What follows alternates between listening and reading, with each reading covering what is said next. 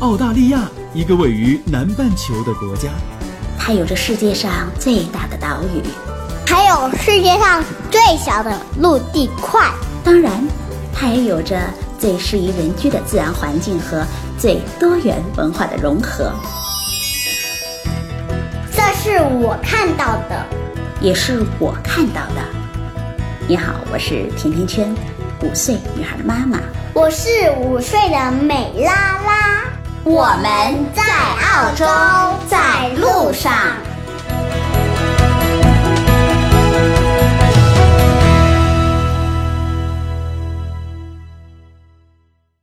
大家好，甜甜圈在澳大利亚的悉尼向你问好。这个月初的时候啊，澳洲的四五七行业禁令忽然间颁布了，那四五七签证估计就有数百人被取消了。澳洲的联邦政府就宣布啊，澳洲快餐业不能再担保海外人士申请澳洲的临时工作签证了。那除非能提供具体的需求，这件事儿就一下子在华人圈子里的震动还是蛮大的。还有很多听友们就发来微信问我说，好像有点忐忑。据我所知，这是澳大利亚移民部首次对某一个行业颁布类似的签证禁令。这也就意味着，连锁的快餐行业将没有。办法通过澳洲四五七签证为海外劳工来提供担保，并且移民了。那对于目前相关行业持有澳洲四五七签证的海外劳工来说，他们必须在签证过期的时候就要离境，或者是申请其他类型的签证。同时，移民局还会推出更严格的措施。那如果澳洲的快餐行业的雇主希望雇佣海外的劳工，就必须证明希望聘用四五七劳工的理由，同时还必。必须来证明这些人这些技能可以为澳洲的经济能做出贡献，而且移民部的部长就公开的说，澳洲员工特别是年轻人必须获得优先工作的权利。其实这并不是政府第一次对四五七签证来下手了，因为在去年的时候，很多朋友也知道，移民局还取消了四五七自雇担保。根据移民协会的消息，具体的说是，早在去年的十一月的时候啊，移民局就已经在悄悄地修改了针对四五七自雇的内部文件。这个大意就是说，这个签证申请的项目啊，允许你在澳洲做生意，但是不是给你移民用的。再通俗一点，就是说四五七自雇已经行不通了。想移民的话，请大家隔壁右转，去商业技术移民，比如说幺八八 A。四五七自雇的内部文件修改之后啊，移民局对于四五七小生意自雇移民申请人或者是他的家庭成员的移民倾向，就会有特别特别严格的审核了。连续追听甜甜圈在澳洲的移民系列的很多听友们在微信给我留言说，很多人感到澳大利亚的移民签证开始一天比一天苛刻了。确实是这样，这两年的政策其实一直在不停的收口。比如说，技术移民的移民分越来越高，而投资移民的准入条件也越来越苛刻了。所以，好多这个行业里的人就是说，看目前的这一情况，雇主担保移民也是越来越收紧的节奏了。真的是这样吗？那这一期我又请来了咱们熟悉的波波老师做客，听林人轩在澳洲和大家来聊一聊现在澳洲的移民政策的走向的话题。波波你好，老朋友见面总是听的声音特别的亲切。甜甜圈好，听众朋友们大家好。很高兴又跟大家见面了。咱们是不是别让大家太着急，先来聊一聊最近澳洲移民局的一些新的动向？哎，你觉得为什么会让大家感到特别的忐忑呢？好的，那其实这个事情的起因呢，除了刚才你有说到的快餐行业这样的一个行政令以外，那最近澳大利亚的移民局呢，也对外公布了一六到一七财年上半年的商业类和投资移民类别的数据统计。那这个数据统计呢，其实呃就更像火上浇油一样。那这个时候大家呢会觉得蛮震惊的。那这样时间才过去一半，那澳洲移民的配额呢其实已经所剩不多了。嗯，也就是说这个配额现在是非常紧张的。那的确也是啊。那从这个移民行业里面的数据来显示看，呃，咨询移民和办理澳洲移民的人。最近呢是增长的速度是非常快的，那这样就导致了一个配额的问题，那另外一个就是呃审理的速度也会相应的变缓。诶，有时候我也会和很多在澳洲生活了很多年的这些朋友们聊天，他们就告诉我，这两年感觉到澳洲的华人的数量的增长是特别快的。你觉得为什么会这样？啊，你说的没错。那我们可以从几个方面来看。那我觉得首先可以讲一下美国，因为美国呢这几年一直都是非常火的移民国家。那目前来看，我们从几个方面来去分析。第一个呢就是变证。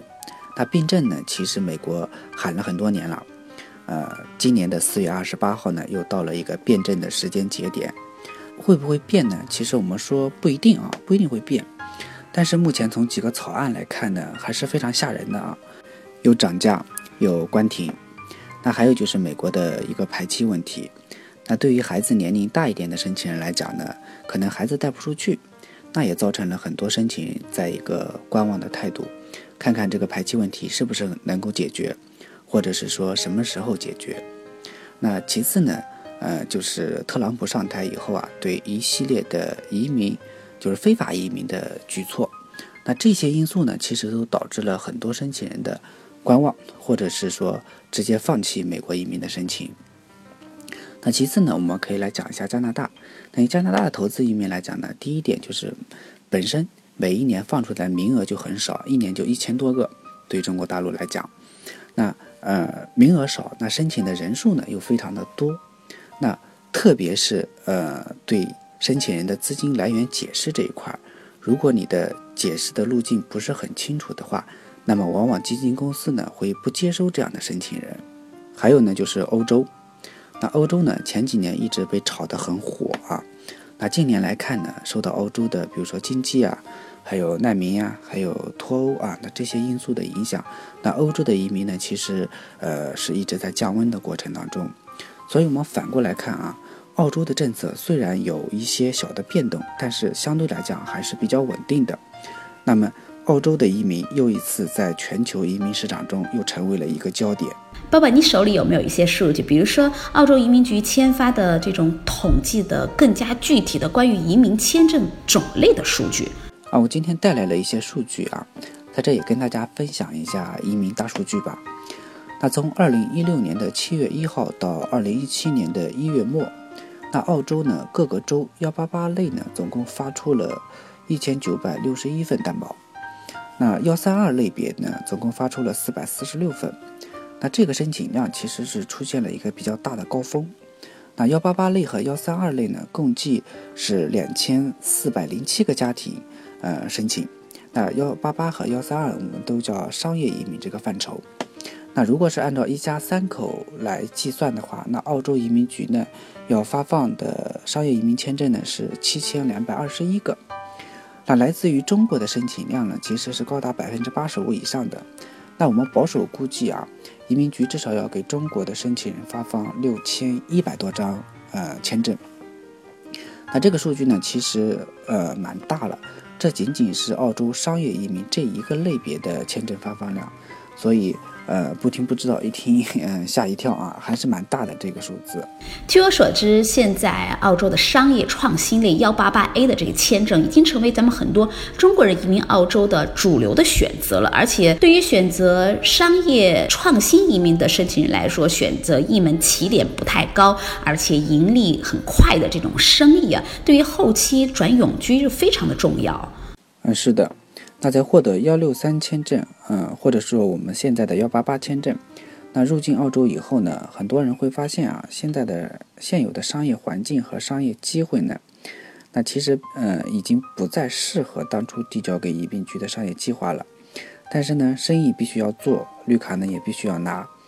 所以说，随机应变的去改变生意的计划呢，也是蛮关键的。对，澳洲的法律程序非常复杂，而且也非常的细分，通常是不同的州就会有不同的政令啊，就连公众假期都会各有不同。所以我想知道，在移民这件事儿上，澳洲不同的州的政府是不是他们的要求也是不同的？嗯，是的。我们说移民政策呢是一个大方向。但是每一个州呢，它都会有一些细节上的不同，呃，那我们国内大多数的申请商业移民来讲啊，目的地比较多的就是维州、新州、啊昆州还有西澳。那么一个一个来说啊，那维多利亚州呢，它是需要提交申请表。如果是贸易类的生意呢，那需要额外提交呃生意的意向书。那新州呢，那也就是甜甜圈老师和美拉拉居住的悉尼。那这个地方呢，它需要提交申请表，然后呢，根据州政府的通知之后呢，再提供相关的材料，顺序上不太一样啊。那昆州和西澳呢，它是需要，呃，先通知政府，根据这个州政府的要求，那可能需要跟州政府相关的负责人进行一次面谈。所以我们在申请澳洲移民的时候啊，首先要确定你申请是哪一个地方。然后呢，再根据专业人士给您的建议和指导，来去做相应的材料去递交申请。在这，我想插一个问题啊，因为听友的私信留言里就有不少想问关于。维多利亚州墨尔本的情况，那我也在这儿想跟大家说一下墨尔本这个城市。墨尔本其实曾经是澳大利亚的首都，长达有二十六年之久。澳大利亚联邦成立之后，澳大利亚的首都就是墨尔本。当时的墨尔本比悉尼要繁华很多，因为淘金热潮，墨尔本的人口就迅速的增长了，并且逐渐的成为了一个很富有的大城市。当时就连。藏金极其丰富的美国的旧金山都黯然失色了，所以墨尔本又被华人称为新金山，这个称谓至少有一百多年的历史了。在清朝末年的时候啊，就已经和美国的旧金山并称为中国以外的两个海外华人聚居的城市了。直到现在，也是华人们特别喜欢的一个城市。所以，波波，我想你也给大家来说说关于墨尔本这移民的情况。好的。那墨尔本呢？呃，作为维州的最大城市，也是华人聚集最多的地方，那也是我未来未来想去到的地方啊。那维州申请的流程呢，虽然比较简单，但是对生意的要求呢，还是有一点的。那特别呢是针对出口类的生意，那相信很多申请人呢也感受到了，那需要经常和移民局的大小官员打交道。那我们总结下来的经验是这样子的啊。第一点呢，就是维州州政府呢，它不接收这种小型的房地产开发、小型的仓储和货运服务，还有就是所有的消极类的投资。那第二呢，就是生意呢，它必须对维州呢有直接的经济贡献，直接或者是间接的提供新的或者是保有原先的工作岗位。那生意呢，对当地的呃经济呢是要有好处的。那通过出口来协助维州生意的拓展。并且填补一些市场的空缺，扩大出口的范围。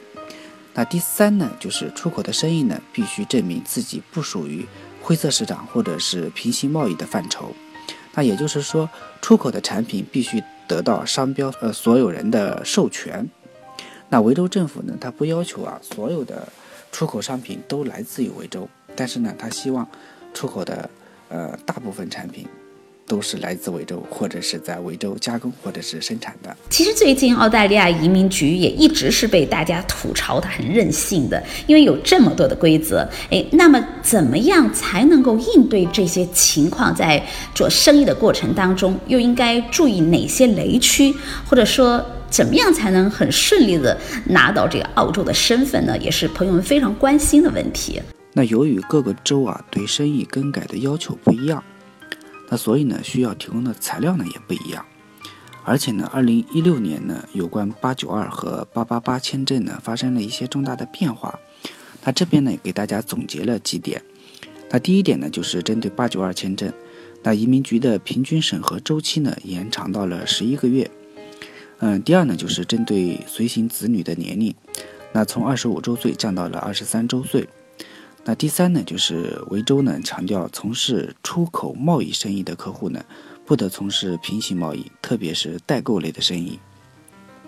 那第四呢，就是维州的州担保呢，官方审核的时间呢延长到了四周。那第五点就是，呃，维州更改生意和主申请人的申请流程呢发生了变化，他需要填写相关的申请和提供相关的证明材料。第六呢，就是昆州。针对幺八八 A 周担保呢，是在二零一六年七月二十五号以后获批的。嗯，那么八八八申请人的投资额呢，降到了二十万澳币。随着越来越多的八八八 A 申请人到澳洲开展生意，大家也都知道，现行的八八八签证要求当中，营业额要比之前的八九二的签证提高了很多，从二十万到三十万。所以很多的签证申请人都会担心自己。没有办法在移民局规定的时间内建立起一个符合移民局要求的生意。那么，如果到时候幺八八 A 的签证到期了，那是不是就得卷着铺盖打道回府了呢？那有关幺八八签证延期的问题啊，我们联系过了维州、新州、昆州还有南澳的州政府，那就是为了确认就是各个州它的具体要求是什么。那我们还是一个一个来看一下吧。首先呢是维州，维州呢它是需要申请人填写一份申请表，不过呢申请表的重点啊是需要论述幺八八持证人需要延长申请的充分理由，还有就是已经做过了哪些努力，还有就是未来将采取哪些措施来满足要求。嗯，说白了，呃，维州的政府要求就是需要填写一份申请表。新州政府是怎么说的？新州啊，新州呢，它比维州就牛多了。嗯，回答呢是是的，确实有这么回事。但是我们新州呢，政府就不凑那个热闹了。换句话说呢，就是说到期了，你可能就要回去了。那么昆州呢？昆州怎么说呢？有点复杂。它根据州政府邮件的回复呢，它不仅仅需要填写申请表，还需要提供一堆的资料。嗯，但是到目前为止呢，昆州还没有处理过延长申请。换句话说呢，就是他们可能自己还没有想好要怎么做，确实挺复杂的。